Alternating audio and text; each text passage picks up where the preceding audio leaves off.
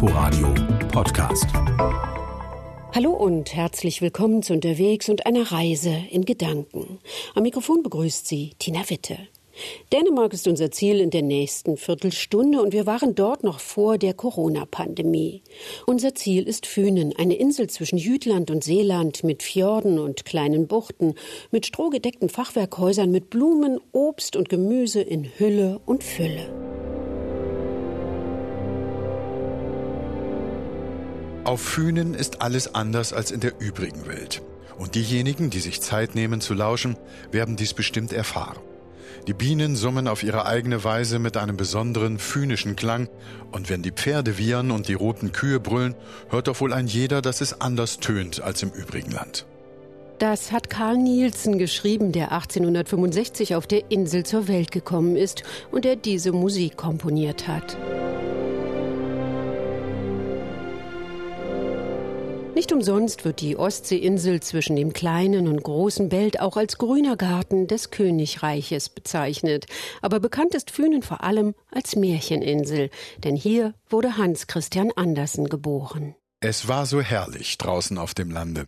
Es war Sommer, das Korn stand gelb, der Hafer grün, das Heu war unten auf den grünen Wiesen in Schobern aufgesetzt, und der Storch ging auf seinen langen roten Beinen und plapperte ägyptisch denn diese Sprache hatte er von seiner Mutter gelernt. So beginnt das Märchen vom hässlichen jungen Entlein, das später zu einem wunderschönen Schwan wird. Eine Geschichte, in der sich auch das Leben des weltberühmten Dichters widerspiegelt. Wen das interessiert, der kann sich in Odense auf Spurensuche begeben. In der größten Stadt auf Fünen kam Hans Christian Andersen 1805 zur Welt. Zu jener Zeit war die Stadt ein reger Handelsplatz mit etwa 5000 Einwohnern. Heute sind es rund 200.000. Im Zentrum steht noch immer ein kleines gelbes Fachwerkhaus, in dem der Dichter geboren wurde. Die idyllische Wohngegend war damals noch ein Armenviertel mit engen Gassen. Dort lebte er 14 Jahre in einem winzigen Zimmer als Sohn eines armen Schuhmachers und einer Wäscherin. Gut verfolgen lässt sich sein Lebensweg in einem Museum nicht weit entfernt. Hans Christian Andersen hatte einen großen Wunsch. Er wollte eigentlich Schauspieler werden. Er glaubte, eine fantastische Stimme zu haben. Er glaubte, gut singen und auftreten zu können. So reiste er, als er 14 Jahre alt war, nach Kopenhagen und wollte dort Schauspieler werden. Er wurde eigentlich als ganz hässlich bezeichnet. Er hatte eine große Nase und war mit 1,85 Meter viel größer als andere Menschen in der damaligen Zeit. Seine Augen waren ganz tief liegend. Er war wirklich nicht besonders schön. Er ist in Kopenhagen dann doch nicht Schauspieler geworden. Er war nur einmal Statist, aber er hatte die Möglichkeit, Stücke zu schreiben und das mit Erfolg. Museumsmitarbeiterin Lone Weidemann schlendert mit mir durch die Räume. Auffällig sind die vielen Fotos, die der Dichter von sich hat machen lassen. Sie zeigen ihn mal lässig sitzend auf einer Bank mit Zylinder und Gehrock oder ernst im markanten Profil mit der großen Nase.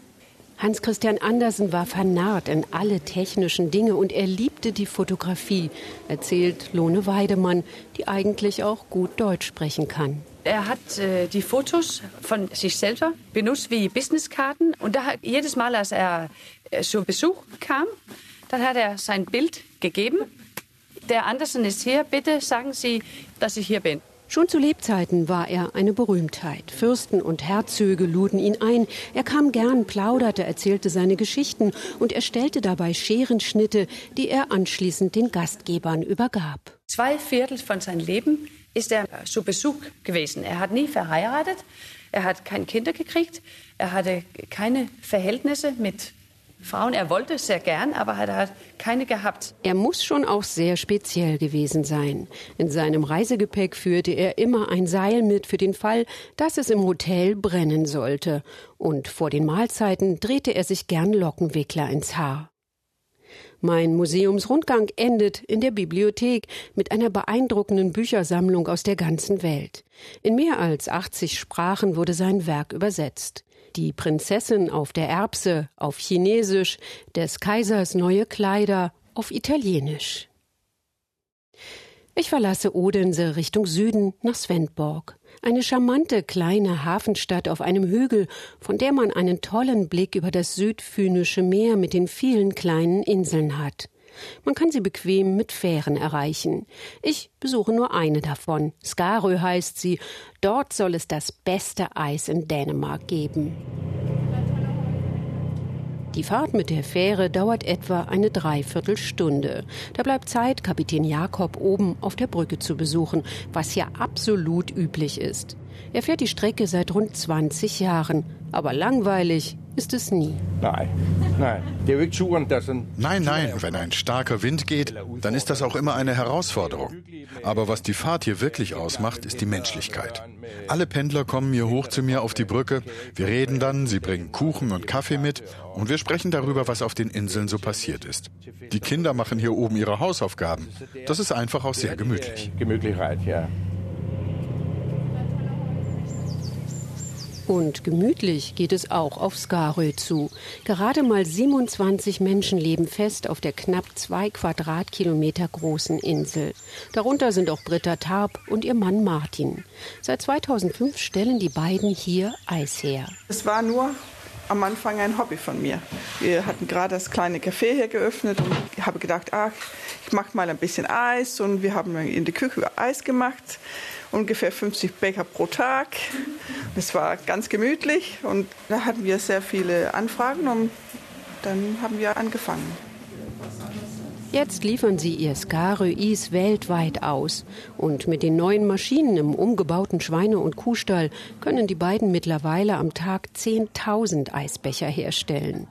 Das Bio-Eis aus vorwiegend lokalen Produkten ist beliebt. Wir machen sehr viele verschiedene Varianten. Wir hatten jetzt gerade zwölf Sorbets und 13, 14 Sahneeis und dazu kommt auch das Proteineis. Wir machen Softeis, wir machen Joghurteis. Ja. In einem kleinen Café kann ich von allem ein wenig probieren. Ein Traum. Erdbeere. Mmh. Ob Pina Colada, Blaubeer, Lavendel, Stachelbeer oder Rhabarber, es schmeckt wirklich wunderbar und besonders. Das liegt am Birkensaft, meint Britta Tarp. Daher können wir weniger Zucker zugeben. Birkensaft wirkt als Stabilisator im Legator und Geschmackszusatzstoff. Wir anwenden auch nur äh, Früchte, die sonnengereift sind weil es ist ein bisschen besser daher. Der Birkensaft stammt von den Bäumen in der Nachbarschaft und wird abgezapft wie Ahornsaft. Der Birkenbaum liefert ungefähr 200 Liter pro Saison pro Baum an. So, wir haben hier 30 Bäume und auf Abenake haben wir 110 Bäume. Aber Eis und Märchen sind noch längst nicht alles, was man auf Fünen entdecken kann. Über 120 Schlösser und Herrenhäuser gibt es auf der Insel. Viele von ihnen öffnen ihre Pforten für Besucher und das, obwohl die Eigentümer noch dort wohnen. So wie Ägiskov. Die freilaufenden Pfauen empfangen die Besucher schon am Eingang des großen Gartens. Mittendrin liegt das Wasserschloss Ägiskov, das schon seit Jahrhunderten im Familienbesitz ist. Jetzt wohnt hier Graf Michael mit seiner Frau und zwei Kindern. Schlossdirektor Henrik Nehlmeier nennt es ein lebendiges Schloss. Hier darf man das Rasen betreten. Man darf gern Picknick machen. Nicht wie oft man sieht Schloss und alles ist verboten. Hier sind alle herzlich willkommen, wie der Graf sagt. 200.000 Besucher kommen jährlich von Ende April bis Anfang Oktober in sein Schloss und seinen Garten. Nur eins dürfen seine Gäste hier nicht, übernachten. Weil der Graf sagt, er tut es aber nicht, aber sagt, ich will den Recht haben, ein schönes Sommerabend in meinen Garten rumlaufen zu können in Unterhosen. Viel Platz hätte er jedenfalls dafür in dieser preisgekrönten Gartenanlage mit den beeindruckenden baumhohen Hecken. Wir haben acht Kilometer Hecken. Das bedeutet, wenn wir die Hecken scheren, haben wir zwei Leute, die arbeiten zweimal zwei Monate pro Jahr nur um Hecken zu scheren in Schloss Egiskov. So viele Hecken haben wir. Die ältesten Hecken sind 280 Jahre alt. Wir können keiner fragen, wie alt können die werden, weil da gibt es nur so alte Hecken in Versailles in Frankreich und in ein paar Herrenhöfern in England. So, so wir wissen nicht, wie alt die werden können. Mal schauen. Noch älter ist das Schloss mitten in einem See. Der Legende nach steht es auf einem Fundament aus so vielen Eichenstämmen, dass dafür angeblich ein ganzer Eichenwald gefällt werden musste. gebaut in 1554, steht auf 2000 Eichsäulen, also Holz im Wasser. Und das bedeutet, wir haben gewisse Herausforderungen hier immer mit der Wasserstand. Ist er zu niedrig, kommt Luft an die Stämme und sie können verrotten. Und gibt es zu viel Wasser, dann läuft es in den Keller des Schlosses. Da gibt es eine Menge zu tun für Henrik Nehlmeier. Auf der Schlosstreppe treffen wir wie auf Bestellung drei Bewohner. Die Großmutter verlässt gerade mit den beiden Enkelkindern das Haus. Hier wohnt also tatsächlich jemand. Also jetzt gehen wir in ein Heim rein, kein Museum. Ne?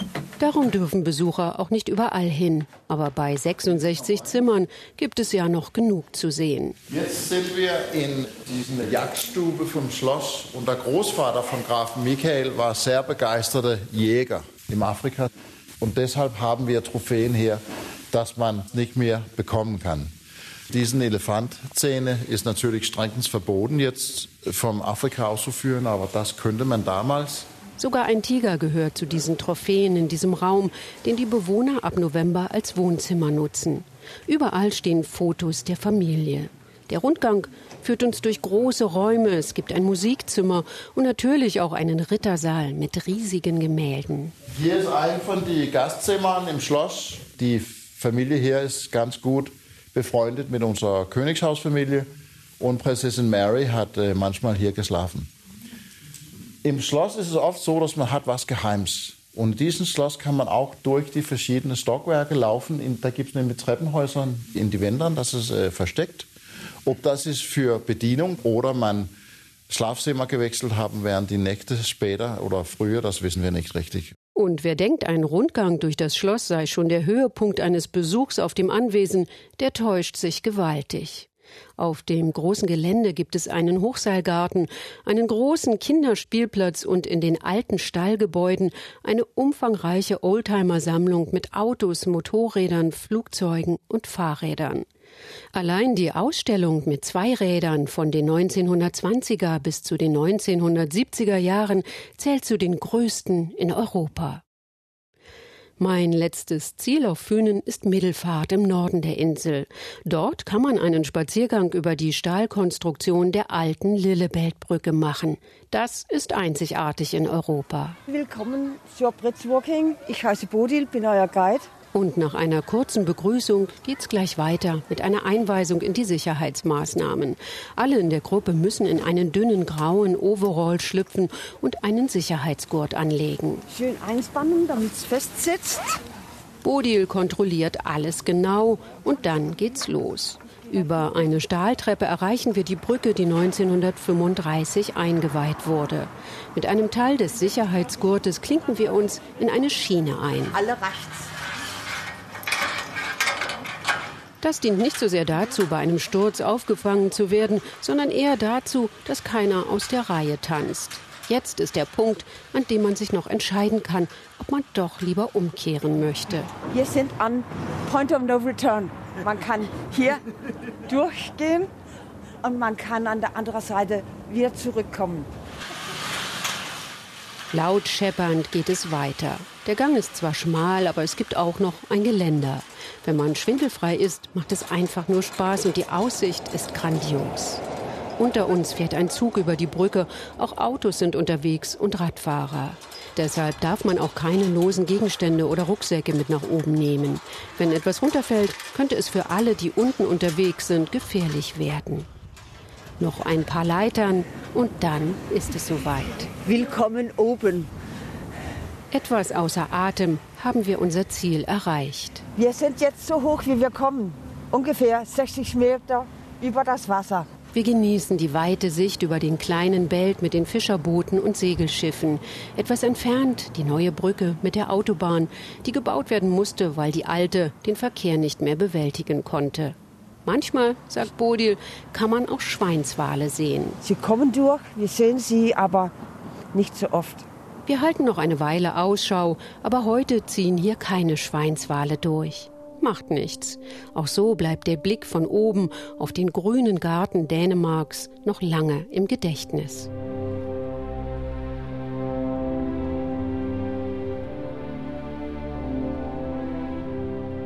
Unterwegs auf der dänischen Insel Fünen. Am Mikrofon verabschiedet sich Tina Witte. Inforadio Podcast.